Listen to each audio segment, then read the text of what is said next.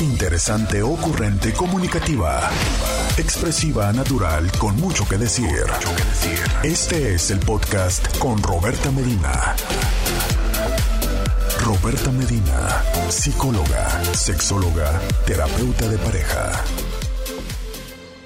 Te saluda Roberta Medina.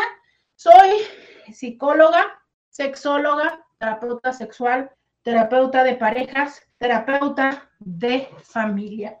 Y de lunes a viernes, de 11 a 1, la INTI, con la que platicas temas de la vida, del amor, del sexo, de lo que sucede a tu alrededor.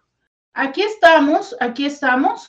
Y, oye, a mí me encanta que me escribas, me encanta que me acompañes.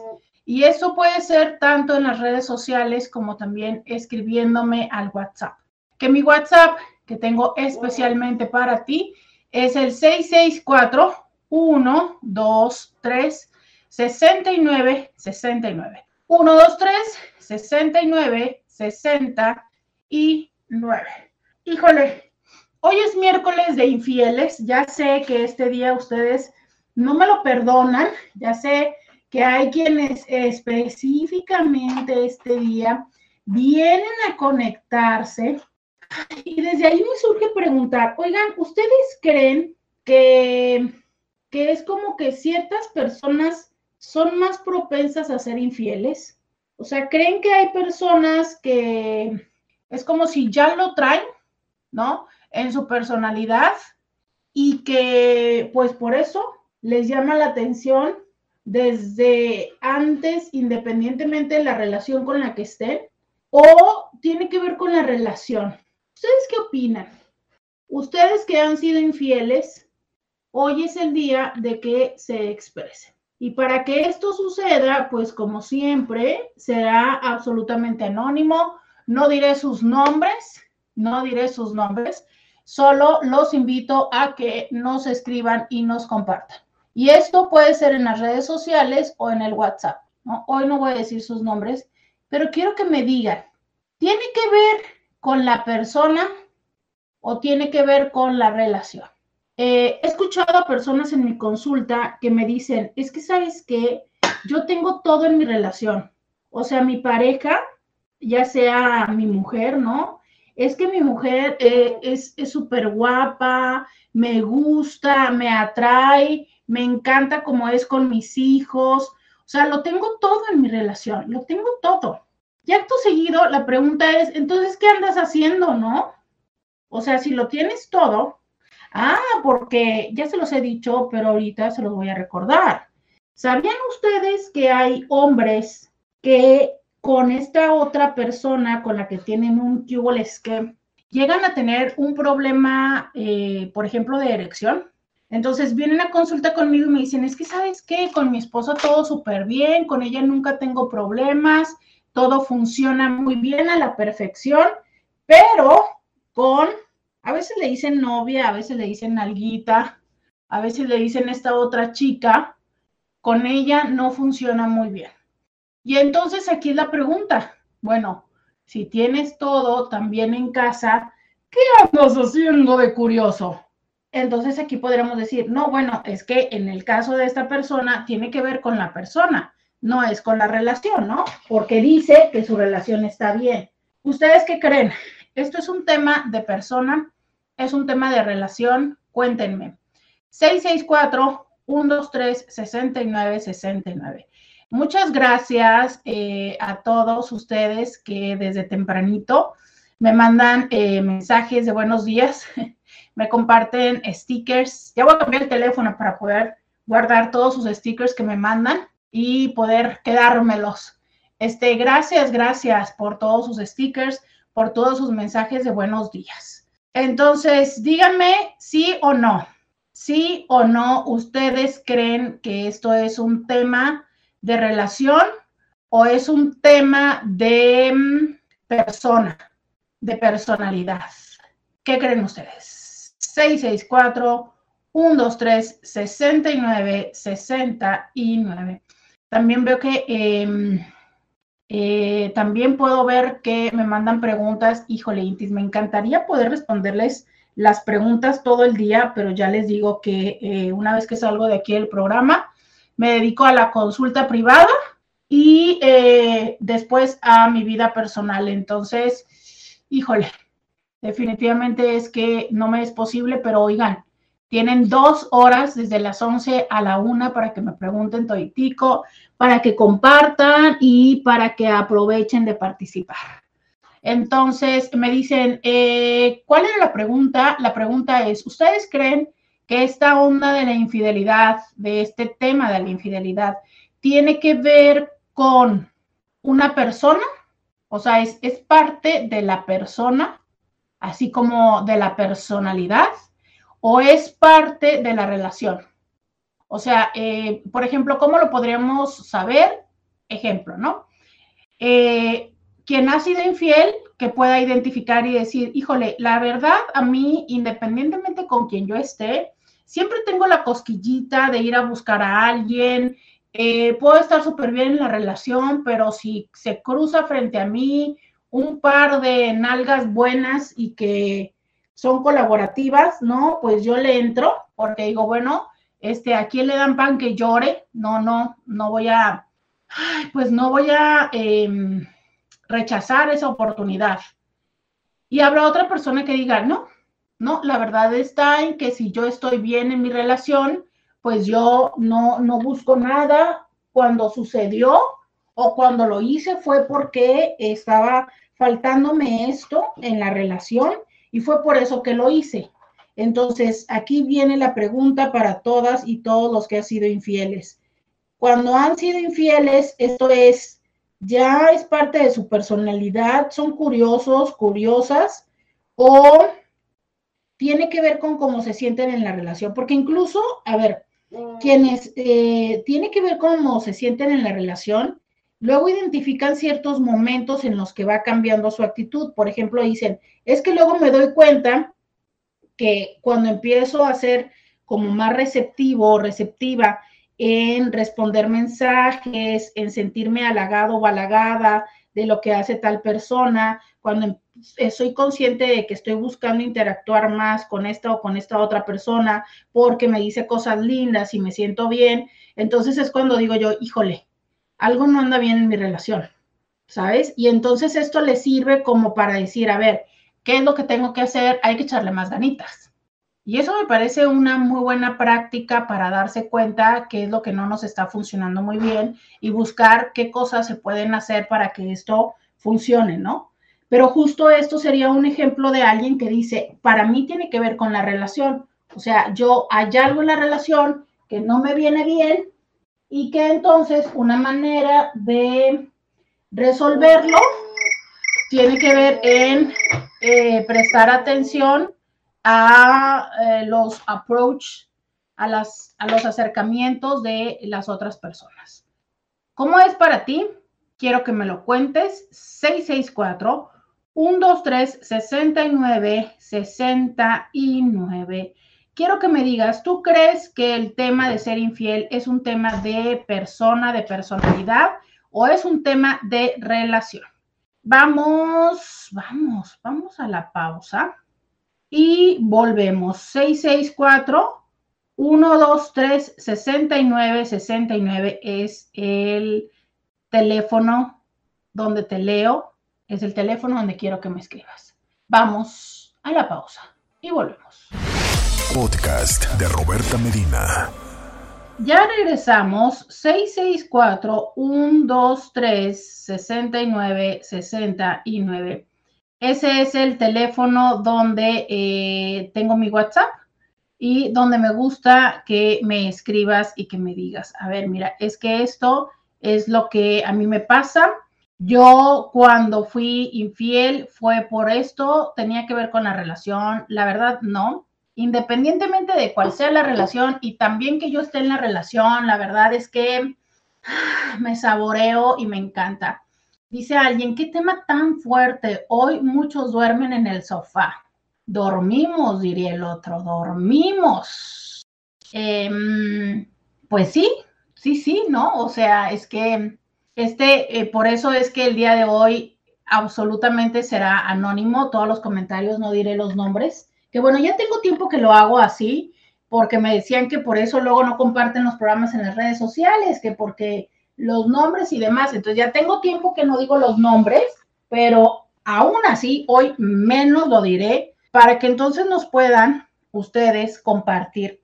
¿Y sabes por qué? Porque creo que hoy es importante que verdaderamente los infieles hablen para que nosotros podamos saber y podamos entender. Entonces, hoy, hoy, hoy quiero que los infieles hablen. Dice por acá, hola querida, un abrazo. Se escucha simple la pregunta, pero no lo es tanto, ¿eh? Al menos en mi caso, creo que fue la relación en ese momento muy monótona.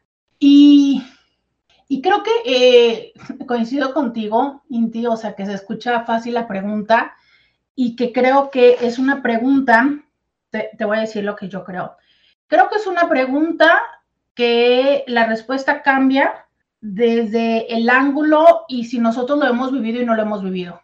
O sea, creo que cuando no lo hemos vivido, decimos, claro, es que es la persona, es que aquí, es que son, ¿no? Emitimos un mundo de juicios, no, es que tal, yo nunca me atrevería, yo creo, por ejemplo, he escuchado muchísimas personas que cuando hablamos de este tipo de temas, y bueno, en muchos lugares, y que dicen, es que yo no estoy de acuerdo con eso, mejor terminar la relación antes de, y luego ya que se vayan y hagan sus cosas. Y claro, es que eso suena muy lógico, muy lógico. Terminen la relación, díganle a la otra persona, ¿sabes qué? Ya no me gusta, eh, ya no tenemos sexo, cuando lo tenemos, la verdad es que no me gusta, quizá hasta decirle, ¿sabes qué? Es que ya no me atraes, y entonces proceder a todo lo demás. Claro, es que suena muy sencillo decirlo, y sobre todo suena muy sencillo decirlo de lejos, pero la realidad es que no es así. O sea, a ver, es que recordemos que digo, lo ideal es pensar que si estás en una relación con alguien, pues le tienes amor a esta persona. Y si le tienes amor, pues no le quieres lastimar. Y si no le quieres lastimar, pues resulta muy difícil decirle, ¿sabes qué? Es que no me atraes.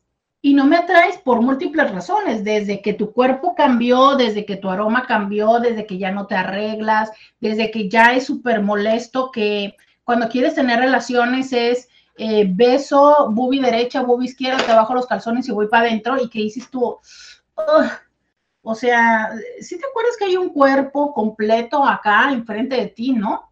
Entonces, eh, esta parte de querer a la otra persona, eh, paradójicamente, por no decir parajódicamente, hace muy complejo el poder decirle a las personas lo que verdaderamente sientes. Levanten la mano si estás de acuerdo conmigo que es más sencillo decirle ese tipo de cosas a las personas cuando no son tu pareja o la relación no está tan íntima.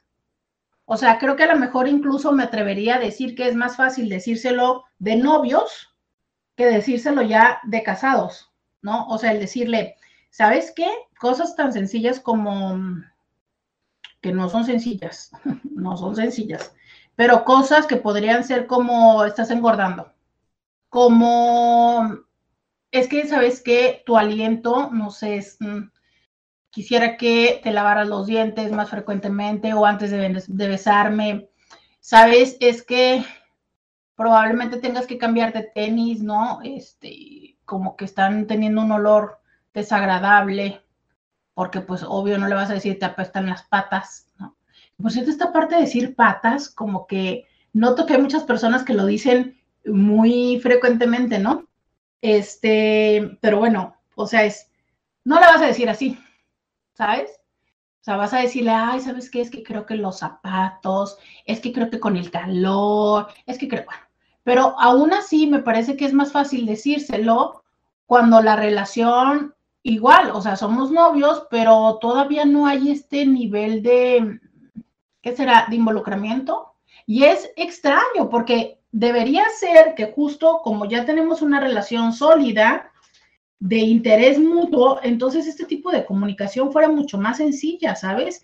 Yo debería, y, justo, aunque es una palabra muy desagradable, el debería, pero creo que sí quiero aplicarlo en este momento, es debería de, tener, de sentirme lo suficientemente cómodo para poder decirte esto que me está molestando y que además suma a la relación de ambos.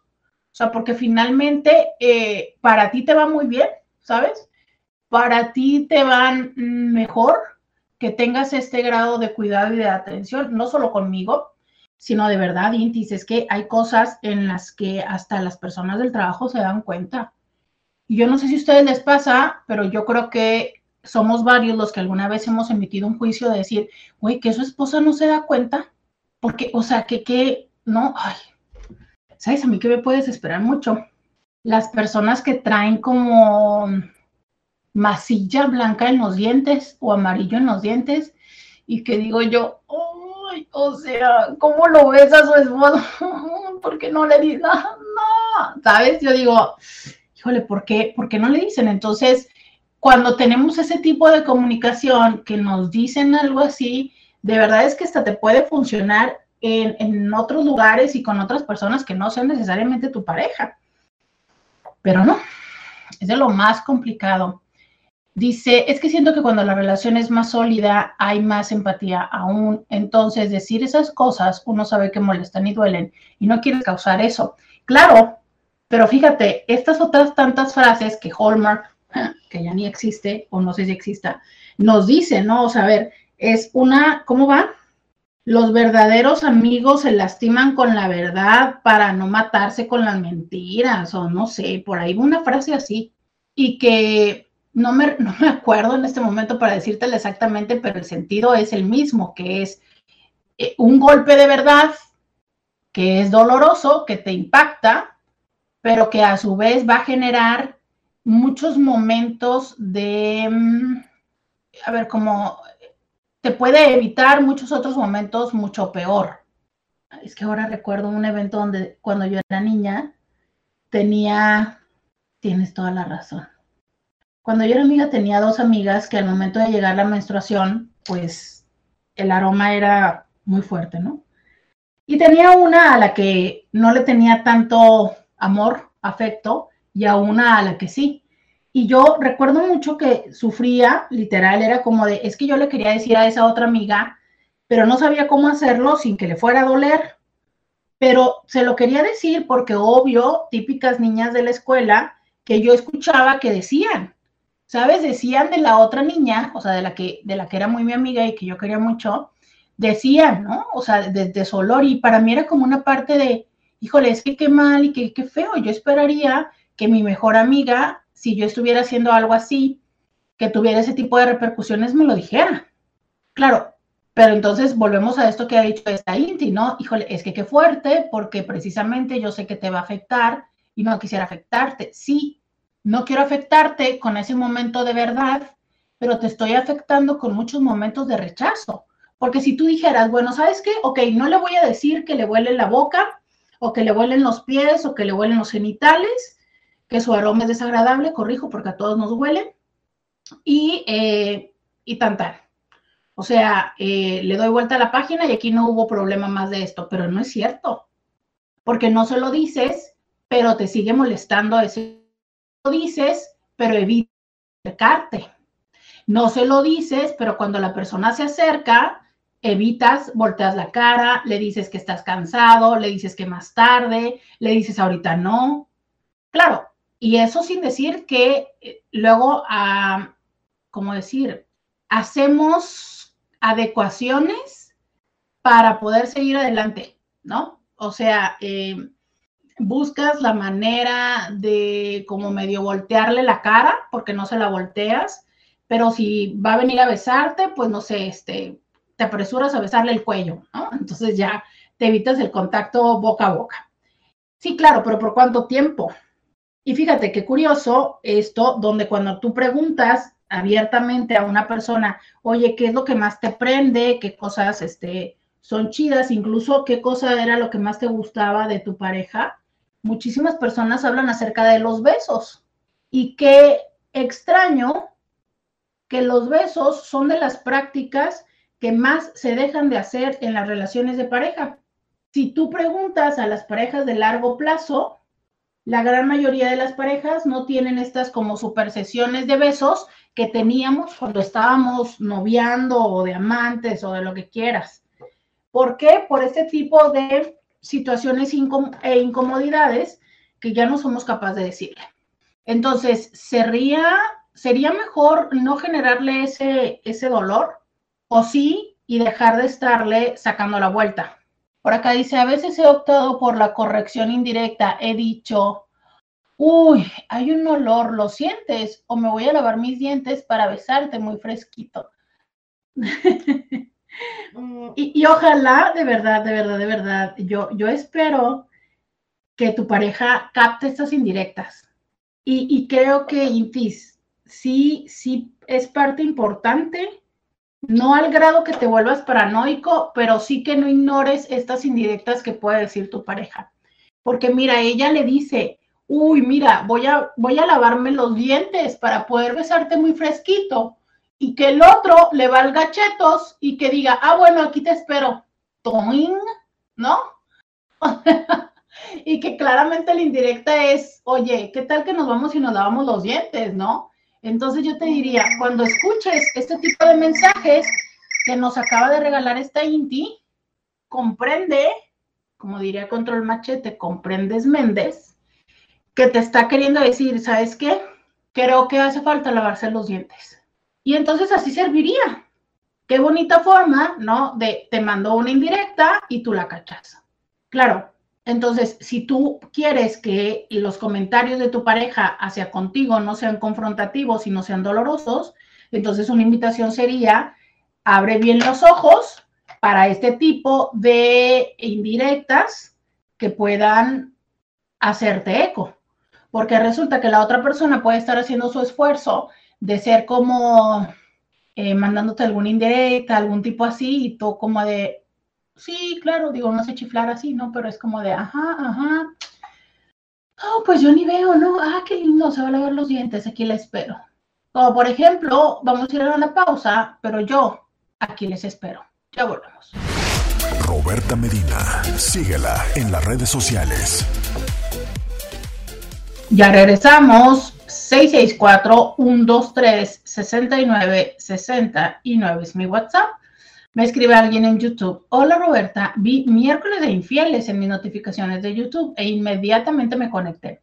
Es una de mis secciones favoritas y aprendo un montón contigo. Saludos. Muchas gracias. Les dije, les dije que ya sé que hay quienes vienen los miércoles nada más. Ya lo sé, ya lo sé, pero bueno, ustedes vengan, pero sobre todo compartan, compartan el, este programa para que vengan más personas.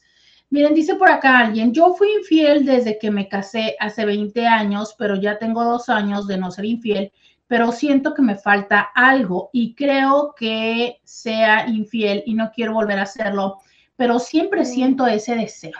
A ver, una pregunta para ti sería, ¿cómo fue que tomaste la decisión de dejar de ser infiel?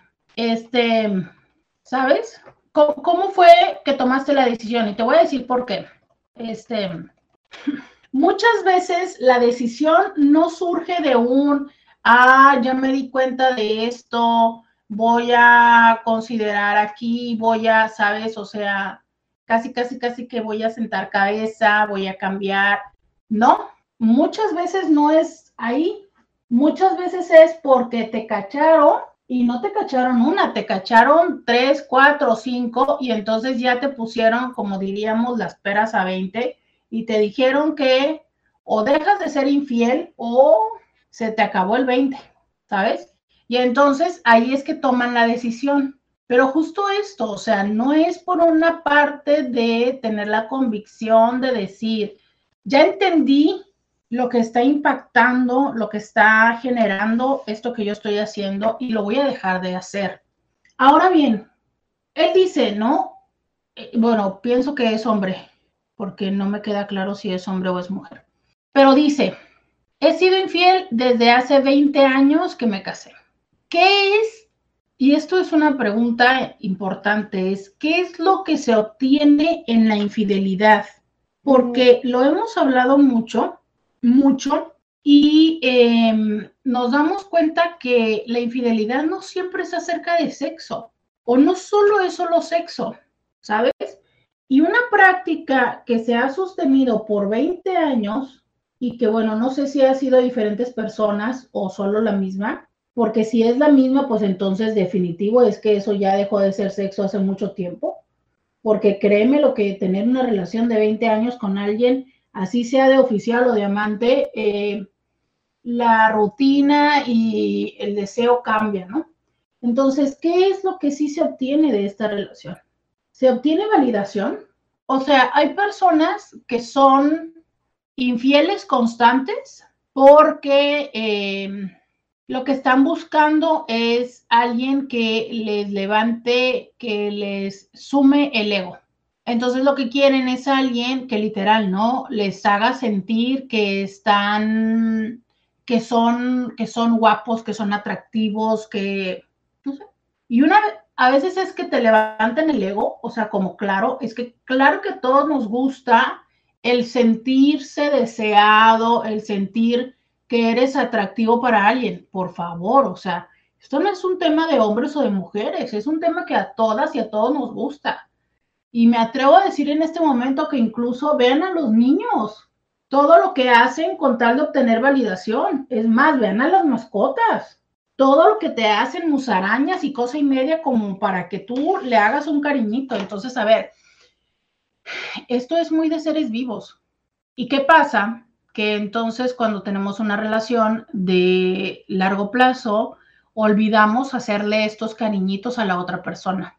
Aún cuando estamos teniendo relaciones sexuales, aún cuando tenemos besos, aún cuando todavía le decimos, ay, qué guapa te ves, ¿no?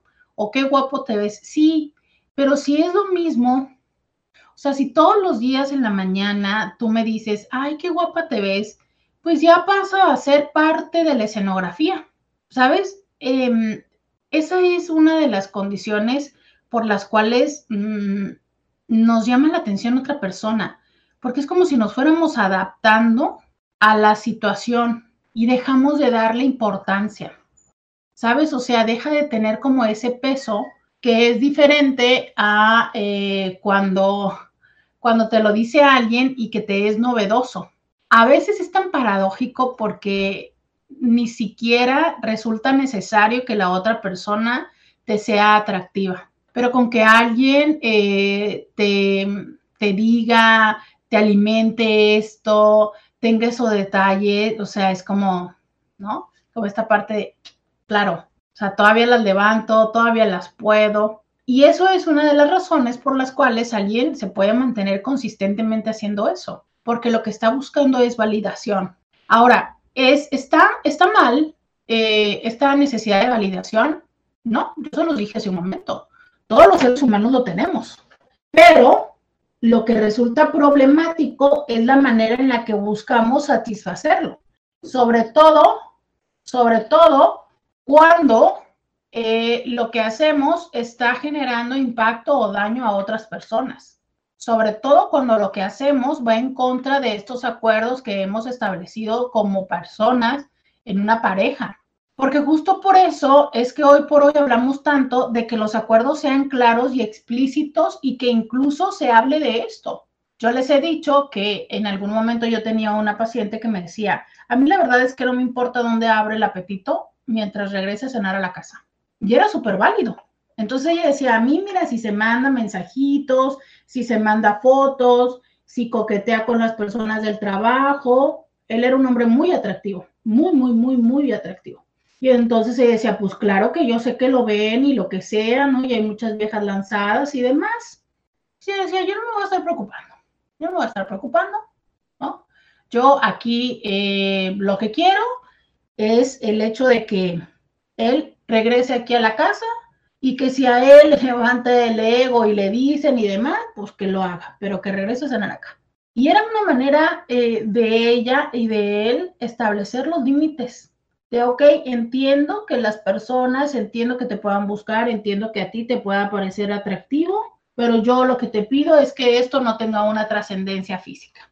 Y así vamos haciendo los acuerdos. Habrá personas que digan, no, yo no quiero eso porque después de ahí va a brincar y aparte eso me parece infiel. Bueno, ellos eh, fue su manera de lidiar con una realidad que estaba siendo presente, ¿no? Las personas se le acercaban, le decían y bueno, esos son mis límites. Y a mí me parece como muy válido el tener claro cuáles son los límites y establecerlos. Si por acá alguien, ay, sí me pasó Sé que el hombre era bien alejado de la mano de Dios, pero uff, que me subía el ego, Dios mío.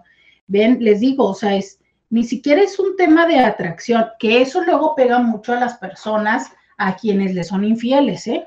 O sea, hay muchas personas que se molestan y dicen, pero si está horrible, pero si está gorda. Sobre todo, ¿cómo les pega a las mujeres que la otra chica con la que le pongan el cuerno tenga más kilos que ellas? porque bueno, no tienen que ser gordas necesariamente, pero ya con que tenga más kilos que ellas, empiezan porque es una gorda asquerosa, ¿no?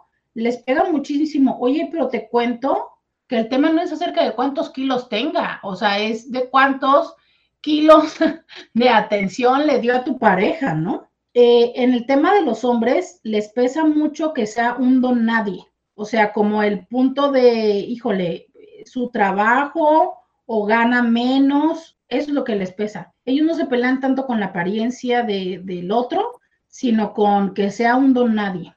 Eh, a ti, o, o tú qué has escuchado, o qué sería lo que más te importaría.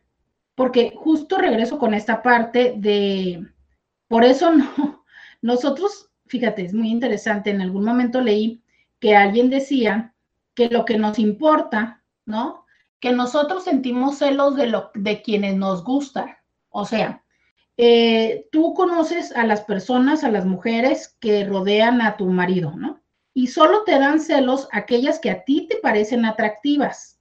En función ya sea de lo que sabes que a él le parece atractivo o tú, ¿sabes? Tú validas y dices tú, ¡Eh! no, pues Martita tiene lo suyo, ¿no? O sea, las nalgas de Martita, el escote de Martita o lo que sea. Y entonces te clavas con Martita y te preocupa Martita y estás viendo a ver si es que tu hombre habla de Marta y en qué departamento está Marta y estás porque tú sientes como olfateas como enemiga a Marta. Y quizás que te llega la sorpresa de que no fue Marta, ¿verdad? Que fue Laura, de la cual tú a lo mejor la viste, pero la descalificaste porque en tu cabeza no tenía los atributos que para ti son importantes o que tú piensas que le gustan a tu pareja, y entonces la descartaste y ¡zas!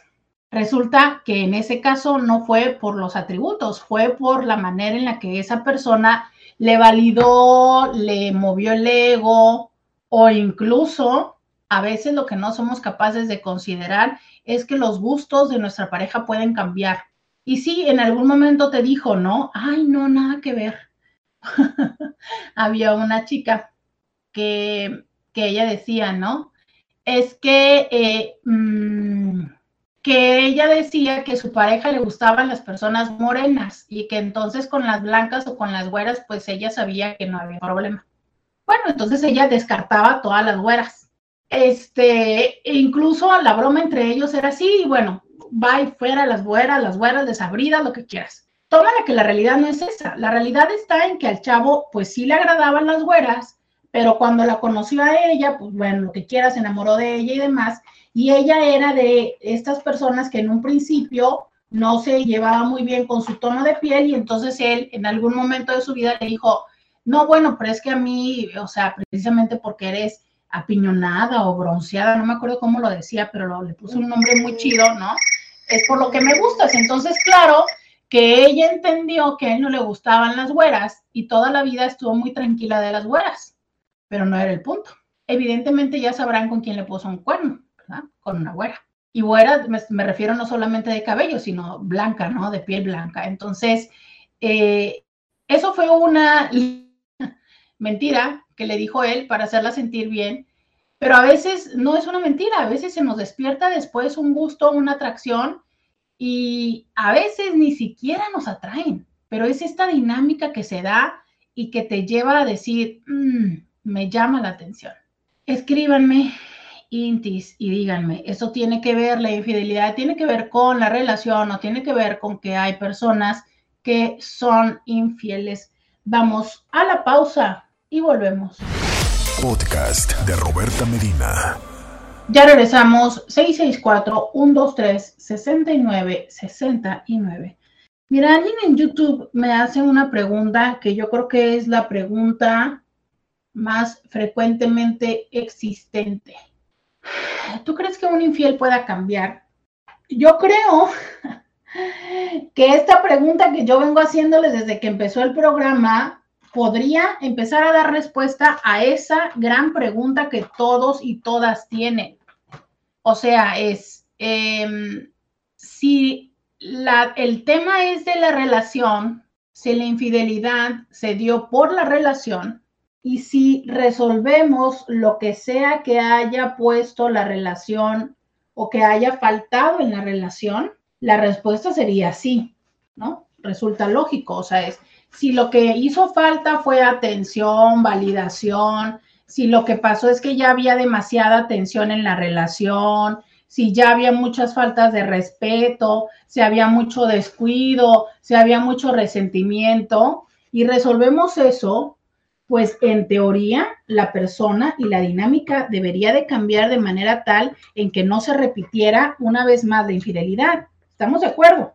O sea, es si A, B y C fue lo que generó la infidelidad y se deja de hacer A, B y C, pues entonces la respuesta sería sí.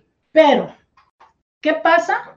Que muchas veces las personas no se dan el tiempo de entender, de hablar, de aceptar qué fue lo que pasó. Y ese A, B y C, que en este momento te digo tan fácilmente, que nos puede tomar tiempo en la terapia, no lo conocen. Entonces deciden regresar a veces por el miedo, a veces por los hijos, a veces por muchas razones. Deciden regresar, se quedan en la relación de pareja y piensan que ya por eso y con eso la relación va a cambiar y va a ser suficiente. Entonces, eso va a ayudar, va a cambiar la relación, va a mejorarla. No. ¿Por qué? Porque no se encontró qué fue lo que generó ese problema. ¿Sabes? solo cuando se encuentra lo que genera el problema se puede resolver. Entonces, ese es un elemento. Si se entiende qué fue lo que nos llevó a ese lugar y hacemos los cambios y las adecuaciones, puede hacer que no se repita la infidelidad. Ahora bien, yo se los he dicho muchísimo y a eso les invito a que vayan y vean todos los programas que hago de infidelidad y siempre les digo, depende mucho cómo se resuelva la infidelidad. Y no solo de que vayan a terapia, porque a veces hay terapias que luego ni siquiera necesariamente funcionan, sino de se entendió, se pidió un perdón genuino, la persona aceptó el daño que hizo, ¿sabes? Em, es tan frecuente que la persona eh, decida, este, decida simplemente acusar a la otra persona, ¿sabes? Que es como, pues es que tú me dejaste de poner atención, es que tú, es que no sé qué, entonces, híjole, ahí, ay, no sé qué tanto vaya a cambiar la situación si la otra persona, en vez de aceptar lo que hizo, te está diciendo, es que tú. Em, y otras tantas cosas, ¿sabes? Y otras tantas cosas. Eh, son de las que pueden llegar a impactar. Entonces, eh, la persona infiel puede cambiar, sí, pero no es que va a cambiar nada más porque tú quieras. La persona infiel, la persona mentirosa, la persona narcisista, la persona tóxica, la persona codependiente, la persona insegura, la persona mentirosa, la persona ponle lo que tú quieras, va a cambiar cuando quiera cambiar, no cuando tú quieras, no porque tú quieras. Y ese es el reto, ¿sabes? Que a veces lo que queremos es que la persona se quede con nosotros, pero cambie. Dice por acá, con una persona fui infiel y creo que tal vez el remordimiento me hizo terminar con la relación porque esa persona no merecía lo que hice y antes de confesar, mejor terminar con todo y alejarme.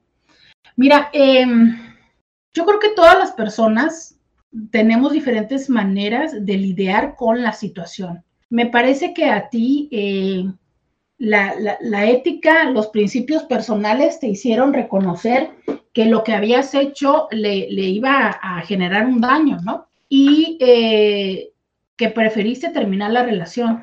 Y creo que la verdad es que hay, que hay relaciones que dices tú, bueno, va, ¿no? O sea, ya me di cuenta que si ando haciendo esto es porque pues lo que hay en la relación no me es completamente satisfactorio, entonces pues bueno, tan tan, ¿no?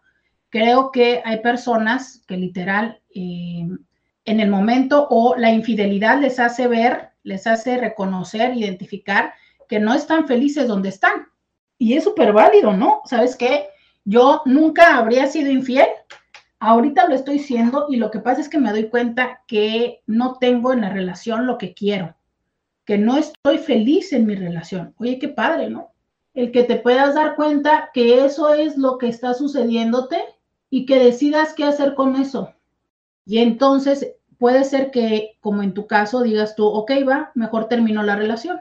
Porque ya me di cuenta que lo que yo quiero y lo que yo busco de una relación no lo voy a tener con esta persona y prefiero mejor terminar que empezar en un ciclo de daño, de lastimar y demás. O sea, es, finalmente ya me di cuenta que no es aquí. Bueno, bien, bien. O sea, es que es donde tenemos que entender que a veces la infidelidad trae un mensaje, trae un mensaje y que justo la tarea es entender ese mensaje y atenderlo. Pero hay veces en que la persona, eh, híjole, no quiero decir que en el caso anterior la persona no vale la pena, no quiero decirlo así, aunque así está pareciendo, pero creo que hay veces en que la dinámica, la relación, la persona, vemos todavía que hay potencial y decimos, ¿sabes qué? Quisiera tratarlo. Y ahí el punto es, hay que decirlo, porque muchas veces es eh, el liberador es útil y otras veces es literal el tiro de gracia de la relación. Literal. Es más, ¿saben qué? Voy aquí a anotar tema. Decir o no decir una infidelidad. De eso vamos a hablar el próximo miércoles. De si tienes que decirle a la persona que le ha sido infiel o es mejor no decírselo. No me digan su opinión todavía, lo vamos a hablar el próximo miércoles. Pero, o sea, me parece válido que hay quienes digan, ¿sabes qué? Definitivamente lo que hago es tomar el mensaje de la infidelidad y decir, ok, quiero luchar, quiero quedarme en esta relación. ¿Qué hago? ¿Qué hago con esto que es una realidad y qué hago con esto que ya sucedió? Lo ideal es no cerrar los ojos, ¿no? Y no cerrar los ojos me refiero a no decir, ah, como si me quiero quedar con ella, eh, entonces, bueno, ya, me voy a quedar, fue un tropezón y ya, no, no, no. Ese tropezón por algo sucedió. Entonces, es mejor revisar por qué es que sucedió y qué es lo que se puede hacer para que no vuelva a suceder, ¿no? Y aquí es donde a veces nos cuesta trabajo, porque justo no queremos como aceptar nuestra mm, responsabilidad. Eh, me escribe alguien más y me dice, hola Roberta, bonito miércoles, muchas gracias, me mandan stickers, gracias, gracias. Me dice alguien, en su tema de naturaleza. Puede ser circunstancial si se da la oportunidad. Dice un estudio que en la actualidad se es monógamo por cuestiones económicas. Naturalmente no es así. En la naturaleza, el hombre es un sembrador que puede fecundar más de un vientre y en la vida moderna eso no es posible por cuestiones morales, religiosas, económicas y prácticas. No es esta una razón para justificar lo que ahora se le llama infidelidad y que en la naturaleza es perfectamente normal. Claro, pero es que estás hablando en una situación que incluye múltiples elementos. En la naturaleza no hay un vínculo emocional.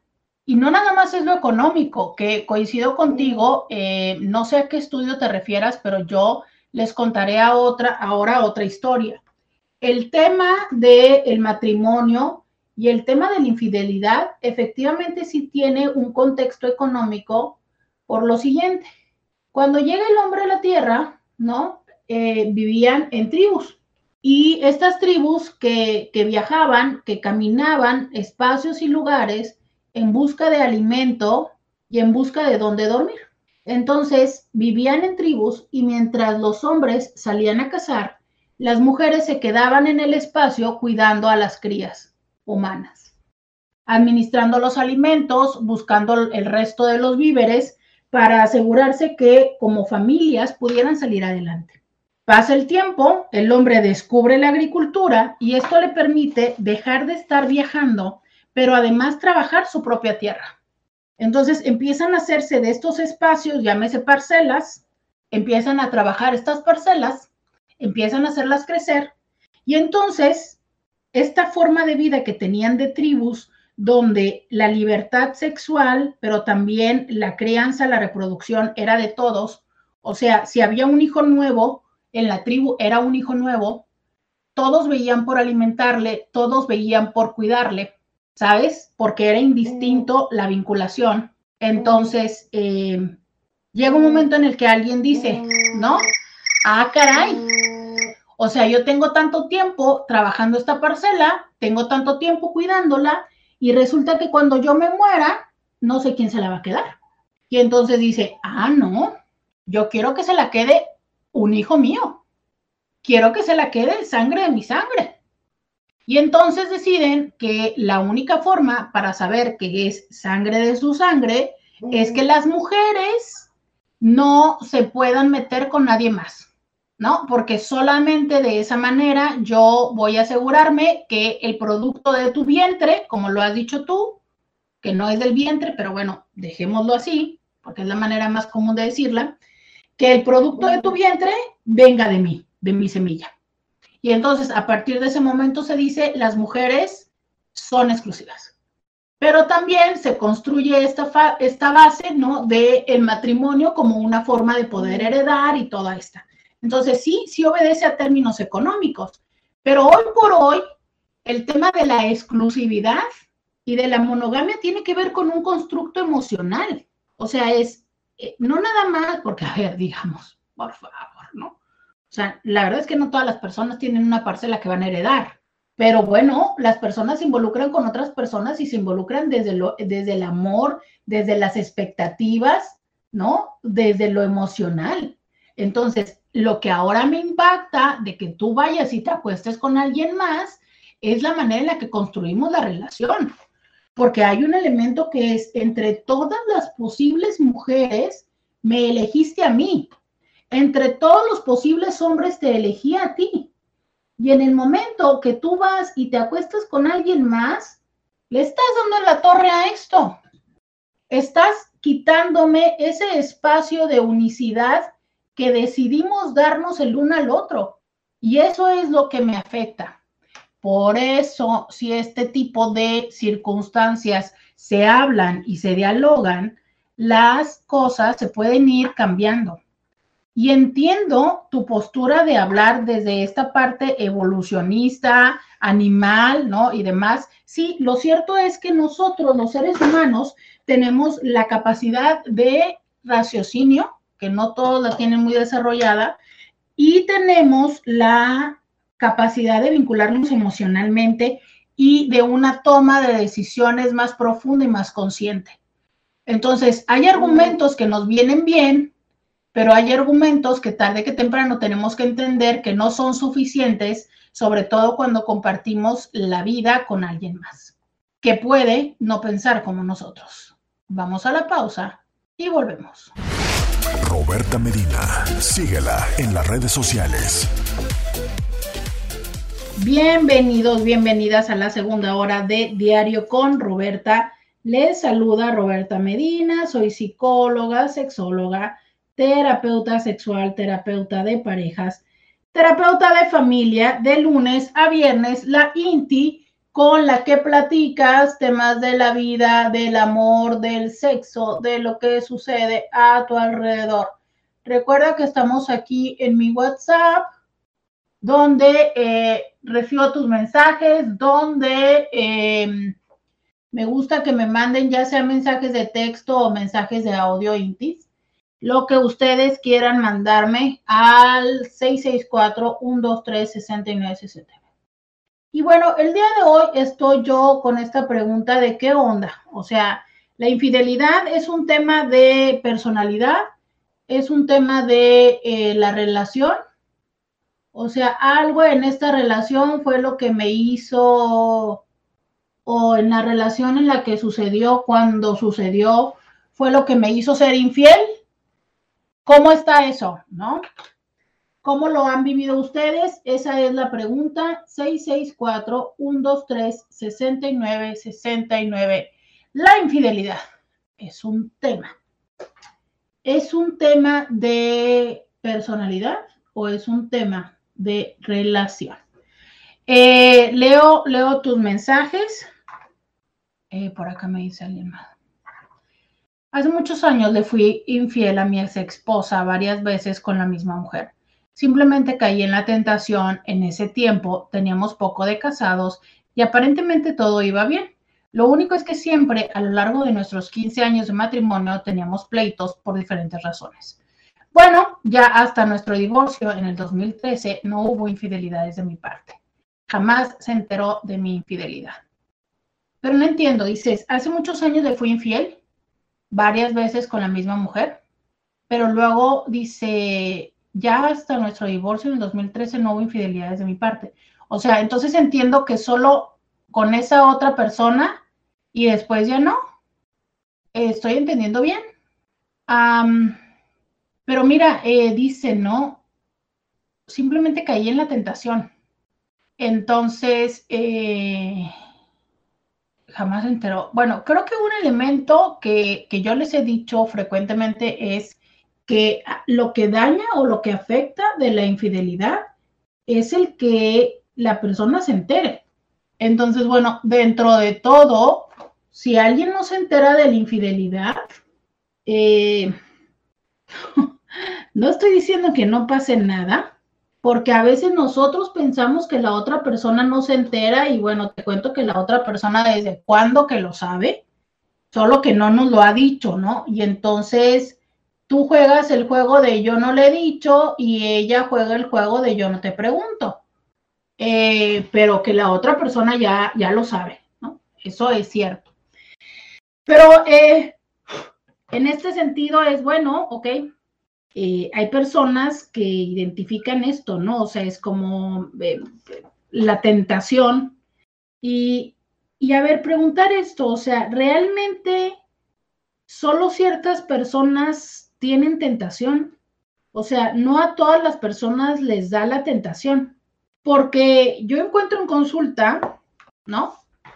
Que tentación es posible para todos. O sea, a todos hay un algo, un alguien, un momento en los que podrían sucumbir, con que tendrían a alguien con quien se podrían involucrar. Todos y todas. Sin embargo, no todos o no todas deciden hacerlo. Y esto es muchas de las veces el, el, reto y el enojo de las personas que dicen, a ver, Qué fácil que tú me digas que caíste en la tentación creyendo que yo, o sea, como tú crees que yo no tuve tentaciones, te cuento, ¿no? Y bueno, a veces literal les cuentan. Les dicen, ¿te acuerdas de no sé quién? ¿Te acuerdas de no sé cuánto? ¿Te acuerdas de aquí y de allá? Y en ese te cuento, pues bueno, muchas veces la verdad es que se dañan mucho. Pero es esta parte de, a ver, ¿dónde está el proceso de decisión. Porque algo que yo siempre les voy a repetir, siempre se lo voy a repetir, es la infidelidad es una decisión. O sea, si hay un momento, a lo mejor para muchas personas es muy evidente, para otras personas no lo es, pero si hay un momento en el que decides hacerlo, en el que decides trascender, y sí, entiendo que para muchas personas ese momento es tan rápido, tan efímero que ni siquiera lo perciben y no les da oportunidad a, hacer algo, ¿no? Porque ya cuando se piensan y dicen, ay caray, creo que esto no debería estar pasando, ya están en el hotel. Entonces, bueno, pero sí es una decisión. Recuerden esto que yo siempre les digo, que ustedes siempre se ríen, pero que se los digo en serio. O sea, no es como que uno va por la vida de repente te tropiezas y caes ensartado en alguien más. O sea, no, ¿sabes? Simplemente llegar al hotel, que bueno, Ah, ya tengo otro tema del que me urge hablar. Llegar al hotel, no, no es una situación así como de, ah, de, de golpe. Este. Eh, por acá dice, tentaciones tenemos todos y frecuentemente, ay, ay, ay, a ver, voy a leer, dice, y frecuentemente lo importante es saber qué hacer con ellas. Se supone que somos seres inteligentes y sabedores de toda la acción provocará una reacción. Debemos pagar nuestras deudas. Exacto. O sea, y, y, y a ver, esto no va, porque luego ya sé que luego se quejan, ¿no? Ay, Roberta, entonces tú estás diciendo y castigando a todos los infieles. No, no, no, no, no. Yo nada más estoy diciendo, la vida es un constante tomar decisiones activo o pasivamente. O sea, a veces tomamos las decisiones así, abiertamente, de yo hago esto y voy y tal, y a veces con la omisión tomamos una decisión. Pero sí tenemos que tener presente, al omitir estamos decidiendo. O sea, por ejemplo, me decía alguien en consulta ayer, que ya le ha dicho no sé cuántas veces a su esposo X y Y cosas y el esposo no las hace. Acto seguido, va a llegar un momento en el que esta persona tome una decisión, que esa decisión, obvio, no va a ser a favor de lo que el esposo espera. Y entonces, muchas veces el esposo o las personas en ese lugar dicen, pero es que yo te dije que sí lo iba a hacer, pero todavía no, ¿sabes? A ver, ¿estás omitiendo hacer?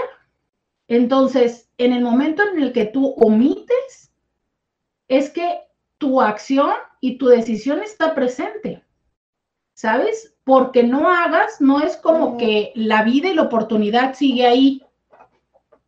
No. O sea, hoy en este momento decidiste no hacer, esa fue tu decisión. Decidiste no hablar, decidiste no venir, decidiste no. Entonces, en ese no, esa es tu participación. Y eso es lo que tenemos que tener consciente, porque muchas veces las personas que somos evasivas pensamos que al no decidir y al no hacer, es como si la situación se quedara congelada y entonces para cuando yo decida, tome mi fuerza, mis ganas y mi decisión de hacer, las cosas ahí van a seguir. Y te cuento algo, no si tú hoy decidiste no hacer y no poner atención a lo que tu pareja te pidió, el tiempo se fue. ¿Sabes? No se trata de que, ah, ya para cuando quieras, ya para cuando se te quite la flojera, ya para cuando le pierdas el sabor a esta nalguita, la pareja va a estar ahí, ¿no? O sea, el tiempo, las oportunidades, el timing es en el momento en el que es. Es como, por ejemplo, te ofrecen un trabajo y dices tú, híjole, es que no, qué miedo, porque ahorita eh, ya viene el reparto, ya viene el reparto de utilidades, ¿verdad? Ching, me da coraje no tener trabajo. Porque según yo recuerdo, en abril es el reparto de utilidades, ¿verdad? Díganme si sí. Entonces dices tu nombre, no, me voy a quedar al reparto de utilidades porque no sé qué, no, me voy a quedar a las vacaciones, es que no sé cuánto, es que entonces eh, me voy a esperar un ratito y entonces, no sé, pues no contestas y tal, y tú piensas que en una semana te van a dar el trabajo. Y yo sé que muchas personas van a decir, no, pues claro que no. Ah, mira, qué bien te es darte cuenta que el trabajo no te va a esperar a que tú respondas una semana, pero ¿por qué piensas que tu pareja sí va a estar ahí cinco años después?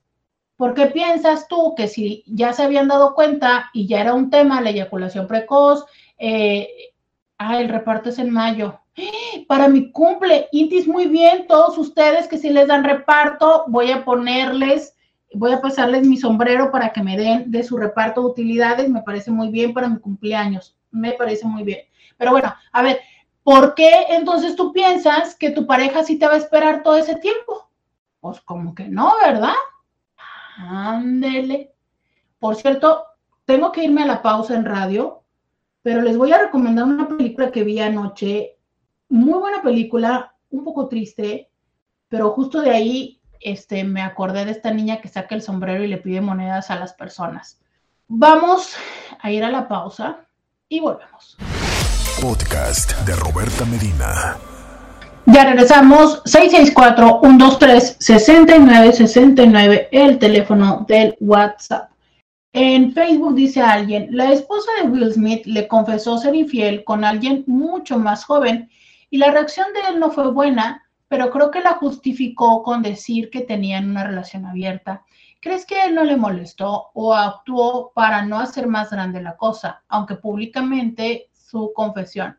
Mm, miren, eh, la verdad es que no se puede saber en una condición de Hollywood. No, o sea, estamos hablando de que estas personas tienen años, años de entrenamiento para saber cómo llorar, para saber cómo callar, para saber mil cosas. Incluso para haber hecho el acuerdo de, eh, en este programa te voy a decir tal cosa. Entonces yo no sé, digo, yo sé que su relación es abierta y que por ende, como una relación abierta, pues hay acuerdos, ¿no? Creo que el tema ahí era que, fue como con alguien que era de la edad del hijo, o creo que era porque él ya le había preguntado y ella le había dicho que no, no me acuerdo cuál era el tema, pues, pero que finalmente, pues la relación era abierta, entonces eso no era algo que no pudiera suceder, ¿no? Entonces, habría que decir que en una relación abierta, claro que aún así se puede cometer infidelidad. ¿Por qué? Porque no se respetan los acuerdos. Y uno de los acuerdos es ese. O sea, eh, por ejemplo, puede ser, ¿no? Si yo te pregunto y tú mientes, pues entonces se ha roto el acuerdo de la confianza. Y ahí pudiera ser. Pero no sé, no sé, yo lo que sé es que casi nada de lo que vemos en los medios de comunicación, incluyendo por supuesto ahora las redes sociales, eh, podría yo decir que apuesto a que sea verdad. No lo sé. Incluso ahorita hay muchas personas que hablan y que dicen que él y el otro tipo ya estaban de acuerdo para lo de la cachetada. Hay personas que dicen que fue actuación. No sé. Yo en ese tipo de situaciones no sé, no conozco mucho la dinámica, pero lo que sí me llama mucho la atención es todo el merequetengue que se hizo porque el tema fue una infidelidad femenina. ¿Qué habría pasado si hubiera sido Will Smith el que se lo dijera? ¿No? O sea, ahí el tema habría sido, es que ella que tonta, es que ella que convenenciera, es que ella no sé qué, ¿sabes? Ah, pero el tema que está calando muy cañón es una mujer fue infiel y con alguien más chico. Ah, entonces ahí duele. Entonces, creo que mucho tiene que ver con esta parte de nuestra todavía doble moral, de cómo hay cosas que sí se permiten para los hombres y que nos generan tanto ruido cuando son las mujeres las que lo hacen, ¿no? Pero no lo sé. No, no lo sé, ¿no? Em, por acá dice, pero fue abierta después de la infidelidad. Así no se vale. No, no, no. Fue abierta después de otra infidelidad. O sea, no, no la de Jaira sí ya había habido un antecedente por el cual decidieron abrir la relación, tienes toda la razón, pero no fue esa. Esa, de hecho, esa fue, eh, que fue lo que dijeron, es que se habían dado un tiempo, estaban separados. O sea, andaban así como medio cascabeleando y se, se separaron, se abrieron, y entonces ella aprovechó y estuvo con el chavo, pero creo que el tema por el que fue infidelidad es porque o él le pregunta, o creo que cuando regresan ella sigue con el chavo, algo así, pero el contexto que yo recuerdo es que estaban separados o dándose un tiempo. Dice, mi pareja me decía que él estaba en un problema de autoestima y que se sentía como un predador, que podía buscar a sus presas, pero que en realidad era un tema de autoestima de él. Y claro que descuidamos la relación, eso sí o sí. Em, y yo te diría, o sea, es, y yo también siento que mi autoestima no era muy buena y tenía mucho miedo de que me dejara, pero no teníamos todas las herramientas que ahora tenemos y aún ahora desconozco lo que va a pasar en un futuro, pero confío en mí, en la relación y en los ciclos. Em, el punto es qué hacemos con estos avisos que nos dice nuestra pareja, ¿no? ¿Sabes? O sea, si mi pareja me está diciendo, ¿sabes qué? No me siento segura, eh, quisiera que me dijeras, hace mucho tiempo que no me dices lo que te gusta de mí, cosas así por el estilo es, no dejemos de poner atención en eso. Pongamos atención, Pero es donde les digo que muy frecuentemente decimos, ay no, qué flojera, ay, pero esta historia donde me amas, si no te amara no estaría contigo. No, si te lo estoy preguntando es porque lo quiero oír, no quiero que me des esas respuestas retóricas de, no, no, te lo estoy preguntando directamente, pregunta directa, pero si tú en vez de satisfacer esa necesidad que en este momento estoy teniendo, bueno, ¿qué diablos te cuesta decirme sí? Esto es lo que me gusta de ti. Ahora, si también tú eres una persona que lo pregunta día y noche, bueno, carajo, sabe y resuelve tu necesidad de autoestima, ve a terapia, ¿no? Pero si de vez en cuando te preguntan algo específicamente en tu de tu pareja, ¿qué, cuál es lo complicado de decirlo? Ah, no si no te amara, no estaría contigo. Entonces yo me tengo que conformar con el, tengo que traducir y entender, no sé, ¿sabes? Ese es un punto, Intis. Tendríamos que entender que cuando hay una pregunta de mi pareja, cuando tu pareja te está preguntando algo, es porque está esperando una respuesta porque tiene una duda, porque lo que tú le estás diciendo de seguro que ya lo sabe. Dice, creo que lo que impacta es que sea el amigo del hijo, no que sea mujer. Y lo otro, esa ridícula entrevista también supera los límites. Fíjate que eh, sí, sí creo que el que haya sido eh, con un amigo del hijo también fue una situación, pero vuelvo a lo mismo, ¿no? Ahí está la película de ¿cómo se llama esta película de Kevin Spacey? Que ganó el Oscar, creo que la mejor película, no sé si él también lo ganó como mejor actor. Belleza Americana, American Beauty. ¿De qué trata de eso? Ya hace cuántos años de la película de American Beauty. Pero eso sí era válido, ¿no?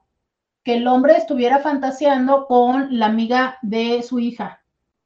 Eso sí es válido, ¿sabes? O sea, socialmente eso sí lo entendemos, pero las mujeres no. Bueno, les cuento que hay un término que se llama MILF.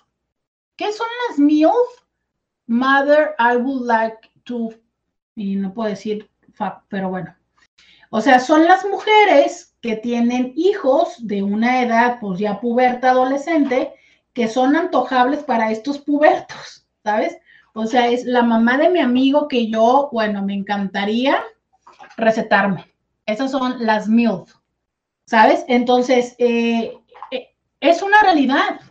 Y más conforme está avanzando la ciencia, la tecnología, las cirugías plásticas y todo. O sea, cada vez más va a haber mujeres en sus cuarentas con chavos que estén en su, en su adolescencia, en sus veintes, y que sus amigos van a voltear y van a decir, oye, oye Juan, ay, tu mamá, ¿no? Entonces, esa es una realidad. Ah, claro, pero uno dice, no, qué horror, ¿por qué la se mete con una de su edad?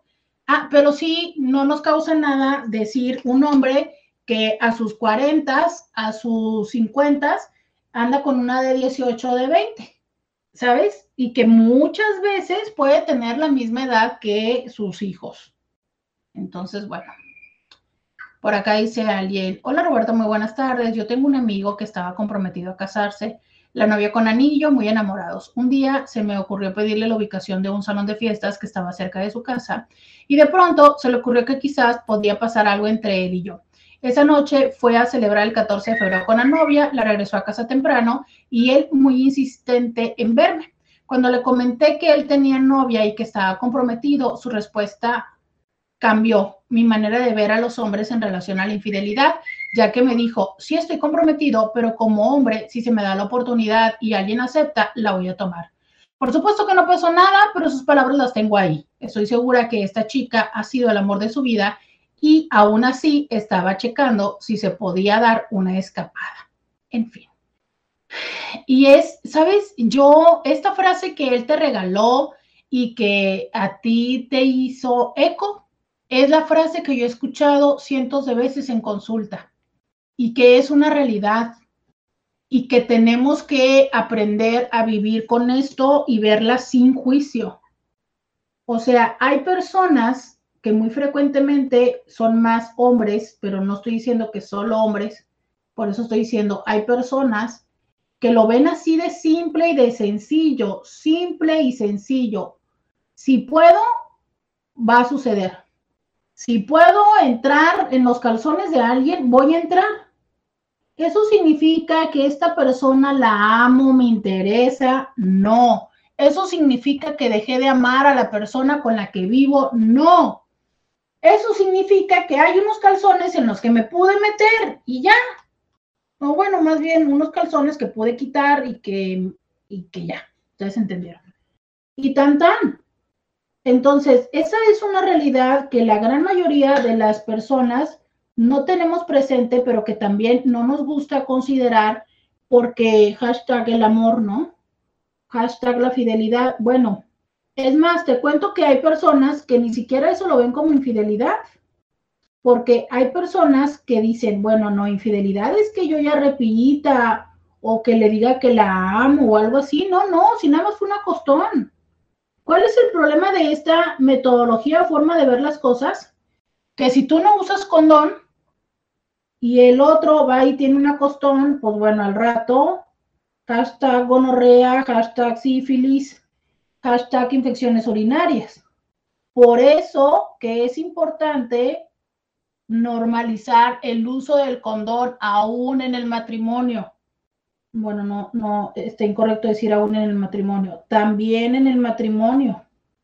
¿Por qué? Porque así, si tu pareja es de estas personas que si puede baja los calzones de alguien más, pues no te va a traer ningún problema de salud a ti. Pero si tú no implementas esta práctica en la pareja y el otro es de esos de que si puede aprovecha, obvio, no te lo va a decir, porque quiero decirte, yo creo que me atrevería a decir, bueno, no puedo decir que nadie, pero que voy a decir, yo creo que el 90% de las personas que tienen esta filosofía de vida no lo dicen. Y voy a decir el 90 porque yo pienso que un 10% una vez que lo descubren, varias veces llega el momento en el que ya lo dicen así como de, bueno, pues sí, ya, ya lo sabes, ¿no? Pero el 90% de las personas no te lo dicen. Entonces, si tú estás esperando a cacharle a la otra persona o estás esperando a empezar a tener múltiples infecciones, pues bueno. Mm. Aquí alguien me recuerda algo así como tu mamá también la película. No la recuerdo, pero es probable por el título, ¿no? Sí, de verdad, hay mujeres antojables aunque tengan hijos y hay hombres que, eh, pues hombres y mujeres que también disfrutan de vincularse con otras personas y que mientras sean mayores de edad es eh, relativamente, bueno, a ver, más bien, que mientras no sean menores de edad, porque ahí sí es un delito, no es un gusto. Y eso tenemos que tenerlo muy claro. Vamos a la pausa y volvemos. Roberta Medina. Síguela en las redes sociales. Ya regresamos. 664 123 69 69. Ese es el teléfono donde te invito que me escribas en el WhatsApp donde eh, los intis participan y nos comentan. Dice alguien, infidelidad significa estar con alguien más y en qué situación. Tiene que ver a costón para ser infiel, porque luego dicen que tener amistad con alguien del sexo opuesto no puede ser amistad y se van con la finta de que hay algo más. Esto es una pregunta que tú y tu pareja deben de responder, ¿sabes? O sea, no sé, habrá quienes digan que sí, es infidelidad hasta que haya costón. Habrá quienes digan no, con que haya mensajes de WhatsApp, con que estés más atento o atenta a, a que te escriba, que al estar conmigo, con eso para mí ya es infidelidad, no lo sé. Por eso es que es importante tener este tipo de conversaciones con la pareja. Oye, ¿qué es lo que tú no te gustaría que yo hiciera? ¿Cuáles son los límites? Cada quien lo puede tomar diferente. Dice alguien, en mi caso, fíjate que mi esposo es menor que yo. Sabes que sí hubo muchos comentarios y llevamos cuatro años de casados. ¿Cuántos años es menor que tú, tu esposo? Mm, yo creo que eh, socialmente tenemos todavía eh, validando esta situación, ¿no? Esta situación de, ah, claro, es que tendrían que ser menores o mayores, es 11 años menor, 11 años menor. Yo verdaderamente creo que el tema es saber lidiar las diferencias, ¿sabes? Saber lidiar las diferencias. Ese es el tema. ¿Qué hacemos con esas diferencias? ¿Las sabemos lidiar? Em, ¿Sabemos coincidir? ¿O hacemos de esto un reto, una dificultad, un problema? Eso es lo que yo digo, ¿no? O sea, porque claro que sí hay diferencias. Y bueno, solo que la sepan lidiar, ese es el punto, ¿no? Creo que la madurez no va en la edad y la comunicación y aceptación de la otra persona. Coincido contigo. Hay personas que pueden ser muy maduras eh, y que no tiene que ver con la edad.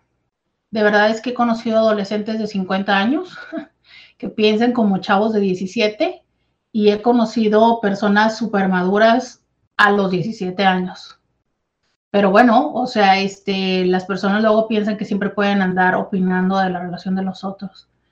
Hola Roberta, buenos días. Fui infiel por muchas razones. Creo que las más fuertes fueron mi autoestima rota y la adrenalina que me produce las atenciones, el cortejo, los halagos son adictivos. Uy, sí, súper adictivos. Y esto que tú hablas de adrenalina, que te produce las atenciones, el cortejo, los halagos, que son adictivos, justo eso es lo que conocemos que es la dopamina. La sensación de sí, ¿no? Voy a ver, ya me contesta, ya me dice, ah, me dijo esto, le voy a mandar una foto, le voy a decir, claro, claro, o sea, eso es lo que sentimos. Y por eso nos enganchamos, por eso les digo que ni siquiera tiene que ver que la otra persona necesariamente sea atractiva, ni siquiera por ahí. Dice alguien, tiene que ver con la persona, su educación y sus valores y hasta la disciplina. Sí, creo que la manera en la que nosotros decidimos de la vida y cómo nos disciplinamos, porque justo les decía, ¿no? O sea, sí creo que haya para muchas personas el antojo, pero justo ahí es donde surge el, ¿me lo voy a permitir o no me lo voy a permitir? Porque esta es la parte de la disciplina, o sea, es, eh, existen las posibilidades, pero yo llevo un camino de aquí hacia enfrente y, yo sé lo que quiero llegar a ser. Yo quiero, este, no sé, tener un ambiente de una buena relación para mis hijos, quiero, ¿no? Y hacia allá voy y no me voy a desenfocar de ese camino aunque la tentación esté muy gruesa. O bien voy a, voy a resolver mis necesidades y voy a dejarlo de más de lado. Es que esta es una realidad. A ver, el tener una relación de pareja, el hacer una familia, implica acceder y conceder muchas veces incluso a cosas que no nos son eh, atractivas o que no nos son agradables. Hace mucho platicaba eh, precisamente con, Paulina de una, una persona, de otra persona, ¿no? De una circunstancia de otra persona. Y de cómo esta persona eh, evidentemente decide, actúa en función de lo que le gusta y no le gusta. Entonces es, ah, no, yo no voy a ese lugar porque no me gusta, yo no, yo no convivo con tal persona porque no me gusta, yo hago aquí. Entonces es, mm, sí, claro que no se trata de ser un mártir en la vida, no se trata de vivir expensas de satisfacer a todos los demás, claro que no, ¿no? O sea, sabemos que también el tratar de estar siempre complaciendo a los demás no te lleva a un buen camino en la vida, sobre todo porque nunca lo vas a lograr, ¿no? O sea, podrás satisfacer a una persona, pero no a las 15 que están a tu alrededor. Sin embargo, el decir, ah, no, yo no voy a hacer esto, no voy a hacer aquello porque no quiero, porque no me gusta.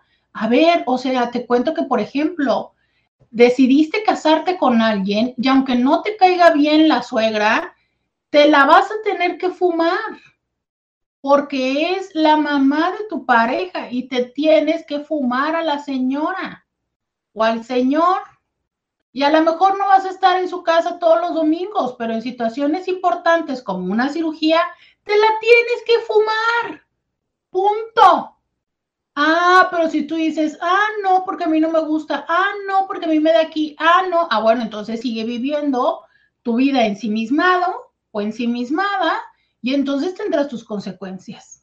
Y eso es algo que lamentablemente hacemos los seres humanos, nos ensimismamos. Y entonces, aunque estamos en una relación de pareja, hacemos única y solamente lo que nos gusta. Y a mí lo que me gusta es recibir atención, a mí lo que me gusta es tener adrenalina, a mí lo que me gusta es eh, divertirme y entonces tú no me das esto porque tú me estás reclamando del gasto, porque tú me estás reclamando que hace tres años que no cuelgo la televisión, este caso que se los he platicado muchas veces, y entonces, ¿sabes qué? Pues mejor me voy con fulanita o con fulanito, que como le soy novedad, me dice cosas lindas, me dice cosas acá, ¿no? Sí, claro, pero te cuento lo siguiente, ese fulanito o fulanita, tú le eres novedad, pero deja que te conozca y a lo mejor no te va a reclamar que hace tres años que no le cuelgas la televisión, pero te va a reclamar que hace tres años que dijiste que ibas a dejar a tu esposa y no la has dejado. Entonces, a veces tenemos que entender que si el estar en un vínculo con alguien más implica el no estar ensimismados a nuestra voluntad solamente. Y esto por lo que decía este, esta persona, ¿no? Un poco de disciplina. Y sí, el tener una buena relación implica esto, o sea, eh, la disciplina de el buscar la mejor coincidencia entre ambos. Dice, yo nalga que veo, nalga que se me antoja, así que dedico, así que he decidido mejor no estar viendo ni buscarle y me priva que, por ejemplo, en el gimnasio no soporto ver mujeres haciendo ejercicio porque me distraen muchísimo y busco horarios o gimnasios donde no me tope con mujeres.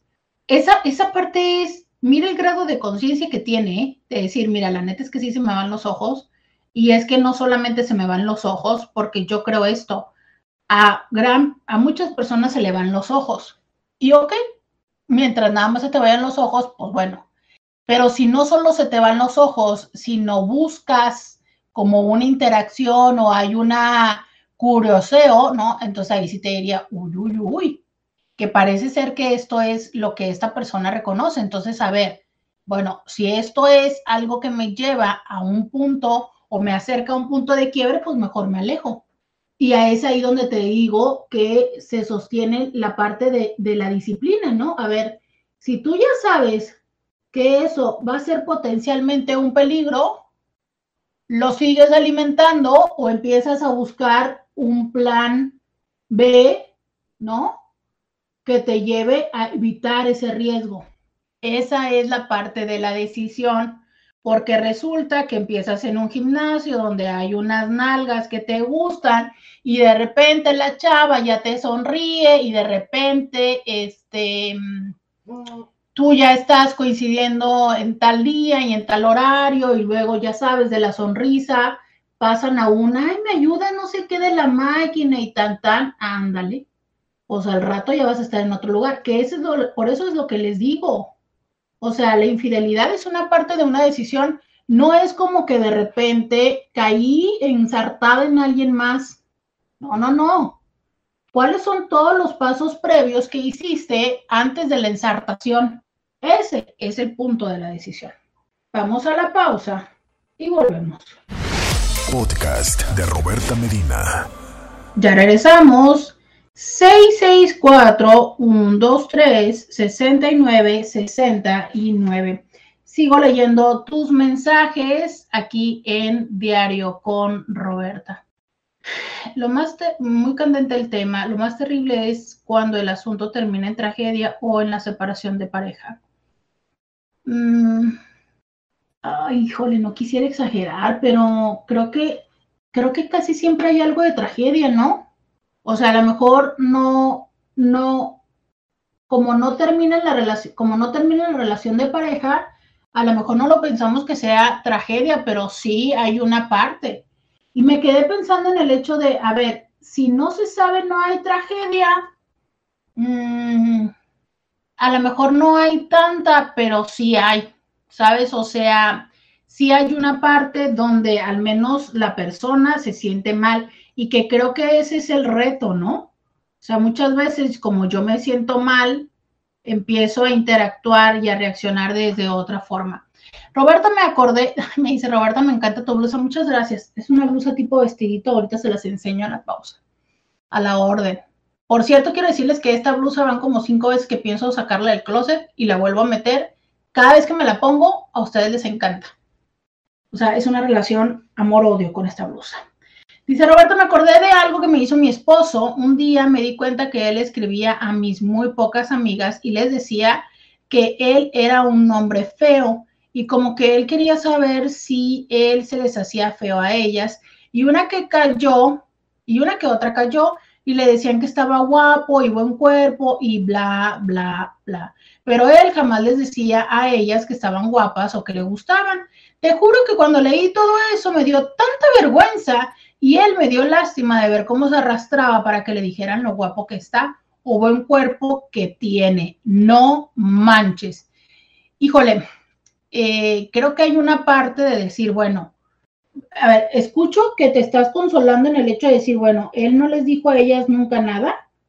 Y, sí, ¿no? A lo mejor sirve como de consuelo decir, ok, estaba, estaba buscando validación, pero él nunca les dijo nada pero creo que lo que me deja con un cierto grado de preocupación es justo eso, ¿no? O sea, el por qué trasciende con personas que son significativas para ti. ¿Sabes? O sea, entendamos esto. La, la infidelidad y lo que dificulta parte de esta situación de las relaciones de pareja es el ridículo y la manera en la que pones a tu pareja al hacer lo que haces. Créeme lo que eso muchas veces complica o beneficia el que una relación de pareja pueda seguir después de que se descubre la infidelidad. ¿No? Entonces, si a mayor ridículo, mayor dificultad de que la relación pueda seguir. Entonces, te entiendo la parte de decir, ok, yo lo que quiero es que me valide, ¿no? O sea, yo quiero saber qué tan guapo o qué que sí, básicamente lo que quieres es que te reconozcan. Porque como dice ella, él nunca les dijo nada a las otras, él lo que quería era que le pusieran su estrellita. Oye, pero ¿y la vergüenza que haces quedar a tu mujer?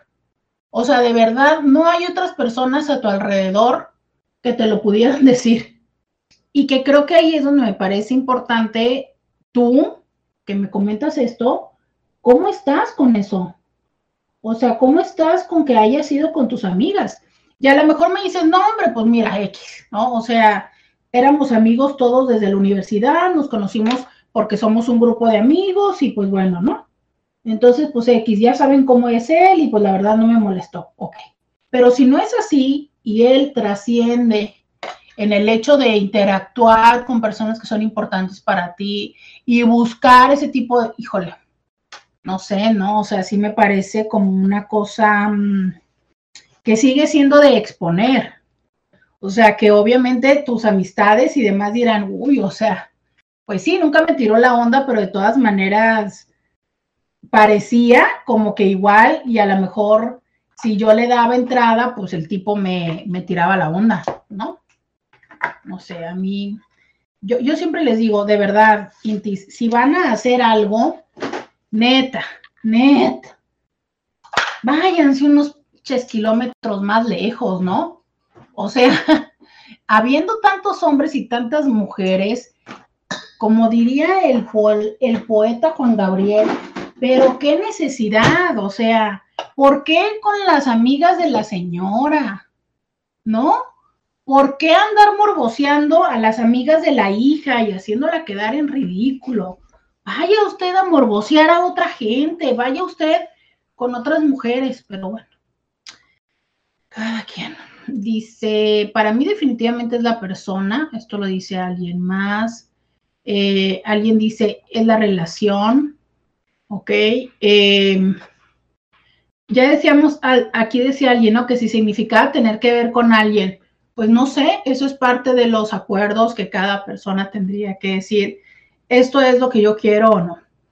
Fíjate que eh, Sabemos, ¿no? Que este tema de la infidelidad, aunque siempre se ha querido manejar o se ha dicho que es más frecuente en los hombres, también sabemos que es que tiene relativa frecuencia en las mujeres, que cada vez está más en igualdad en los números y que esto tiene que ver con que em, cada vez tenemos más apertura para decir de nuestras prácticas y de nuestros gustos Fíjate que eh, hay una encuesta que dice que el 78% de los españoles que fueron encuestados son infieles de los 30 a los 39 años de edad. Esto, eh, ¿por qué es significativo? Porque fíjate que muchas veces se piensa que la infidelidad tendría que ver con ya hay una monotonía en la relación, ya estamos como muy aburridos, ya, ¿no? O sea, la relación está súper deteriorada. Pero con esto podemos identificar que no necesariamente es así, que muchas veces la el tiempo, como nos lo llegaron a compartir algunos intis, es la relación relativamente iba empezando y yo fui infiel. Entonces, podríamos decir que no necesariamente tiene que ver con la monotonía o solo con la monotonía, que es lo que nos decían. ¿Sabes? Eh, habría que también entender que las redes sociales, una vez más, eh, favorecen mucho este tipo de prácticas desde las videollamadas, desde los mensajes de texto, que hoy por hoy facilitan mucho más la interacción y el contacto que pueda existir con estas otras personas. Que antes era una situación complicada o difícil para encontrar estos momentos donde pudieras eh, estar con la persona. Uno de los elementos que en ciertas personas, ah, bueno, hoy no me salieron las personas que lo defienden desde la genética, porque quiero decirles que hace mucho tiempo que se está tratando de encontrar el gen de la infidelidad, que ya se ha encontrado una expresión, quiero decirles, ya se ha encontrado genéticamente una coincidencia, pero como siempre tenemos que recordar que si bien es cierto la biología y los genes nos pueden decir que tenemos cierta tendencia a o cierta predisposición a, no necesariamente significa que vamos a desarrollar eso, ¿sabes? O sea, puedes tener una predisposición a, pero ya que presentes, tiene que ver con múltiples eh, condiciones del entorno que llevan a que esto se genere. Entonces, entender esto nos permite quitar el tema de la justificación, que solamente sea un tema genético y entender que hay una parte desde lo relacionar, desde lo consciente y desde las decisiones que tiene que ver con cómo es que decidimos reaccionar hacia eso. Y justo por entender, ¿no? Que a fin de cuentas, por ejemplo, eh, dos hijos que tienen los mismos padres y que hay una predisposición a ciertas enfermedades, no necesariamente las desarrollan justo porque han tomado decisiones a lo largo de su vida que les llevan a que estos factores predisponentes se desarrollen o no se desarrollen. Entonces, sí, a lo mejor podrías tener, ¿no? Esta condición, pero de ahí a que trasciendas a ello, tiene que ver absolutamente con una manera de cómo es que reaccionas y decides ante tu es cierto que hay personas, y ya lo hemos hablado, que tienen este gusto y predilección por la adrenalina, por lo extremo, por la dopamina, ¿no? Que ya nos lo decía incluso también alguien más en el programa de hoy. Pero el tema es tener presente, ¿sabes? Tener presente que esta dopamina, esta adrenalina, esta intensidad, hay diferentes maneras en las que se podrían lograr y que uno de los elementos es saber cómo es que puedes lograrlo en conjunto con la persona, que muchas de las veces es lo que dejamos de lado. O sea, buscamos satisfacer nuestras propias necesidades sin expresar, sin comunicar y sin hacer de esto un trabajo colaborativo. Recordamos una vez más que el estar en una relación de pareja significa participar las dos personas por el bienestar común. Y entonces aquí es donde resulta importante a veces entender que aunque nosotros prefiriéramos no hacer ciertas cosas, no tratar ciertas cosas, no hablar de ciertas cosas, es mucho mejor si lo hacemos antes que nuestra omisión y nuestra poca atención pueda llegar a tener eh, consecuencias que puedan, puedan impactarnos a largo plazo. Habría que decir que también otra de las motivaciones, que no solamente es el tema de buscar tener más relaciones sexuales y eh, la aventura y la dopamina, ¿no? A veces también tiene que ver con un tema de demostrar cierto poder o cierto estatus. Em, hace ya tiempo, ¿no? Que salió este estudio que decía que las personas eh, a mayor poder adquisitivo, más número de parejas tenían. Y que bueno, esto no es nuevo, ¿no? Nos lo han enseñado en múltiples religiones, que es incluso, este, tú puedes tener todas las mujeres a las que puedas mantener, pero en este sentido es eh, que decían que por eso México era más difícil ser infieles porque los mexicanos ganaban más. Pero esto es una realidad, ¿no? Conforme tienes un cierto poder adquisitivo y te relacionas en diferentes espacios, y estas personas tienen estas prácticas, ¿no? Hace no mucho me decía alguien, bueno, es que todos mis amigos, eh, cuando nos vamos de viaje, cada quien lleva la nalguita. Y pues yo que no tengo nalguita, hasta me veo raro y hasta me dan carrilla, ¿no? Y las esposas se quedan allí y yo digo, bueno, seguro es que las esposas también se quedan, este, pues, buscando alguna manera también de diversión. Entonces, sí influye el contexto, pero sobre todo influye por la construcción que nosotros tenemos de, eh, de la expectativa de que de esa manera se nos vea y se nos valide como personas más exitosas o de mayor poder adquisitivo. Insisto que esto tiene mucho que ver con el constructo de la sociedad de pensar que entonces eh, la persona con la que estás influye en cómo tú eres visto. Y justo entender que el casarte con esta idea puede ser tan poco productivo como el pensar que entonces un carro o una casa o que vayas a tal o cual gimnasio o restaurante te valida más como persona. Sí, efectivamente habrá personas que te validen más por este tipo de prácticas pero a fin de cuentas, la consecuencia y quien te debe de valorar a ti por lo que tú eres, eres tú, ¿no? Eso definitivamente es la parte de eh, ser consciente de esta decisión. Yo les agradezco que hayamos compartido un miércoles más, un miércoles más de infieles el día de hoy, respondiendo y platicando de estas múltiples formas y razones por las cuales las personas son infieles.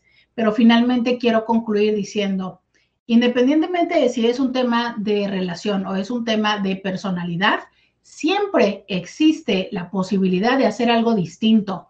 Y eso es lo que nos hace diferentes de solamente genes, de solamente naturaleza, de solamente costumbres. Y ahí es donde tú tienes el gran poder. Muchísimas gracias a todas las personas que me acompañaron a través del 1470 de la M. Muchísimas gracias a ti que estás conmigo en las redes sociales. Yo me despido y te digo hasta mañana.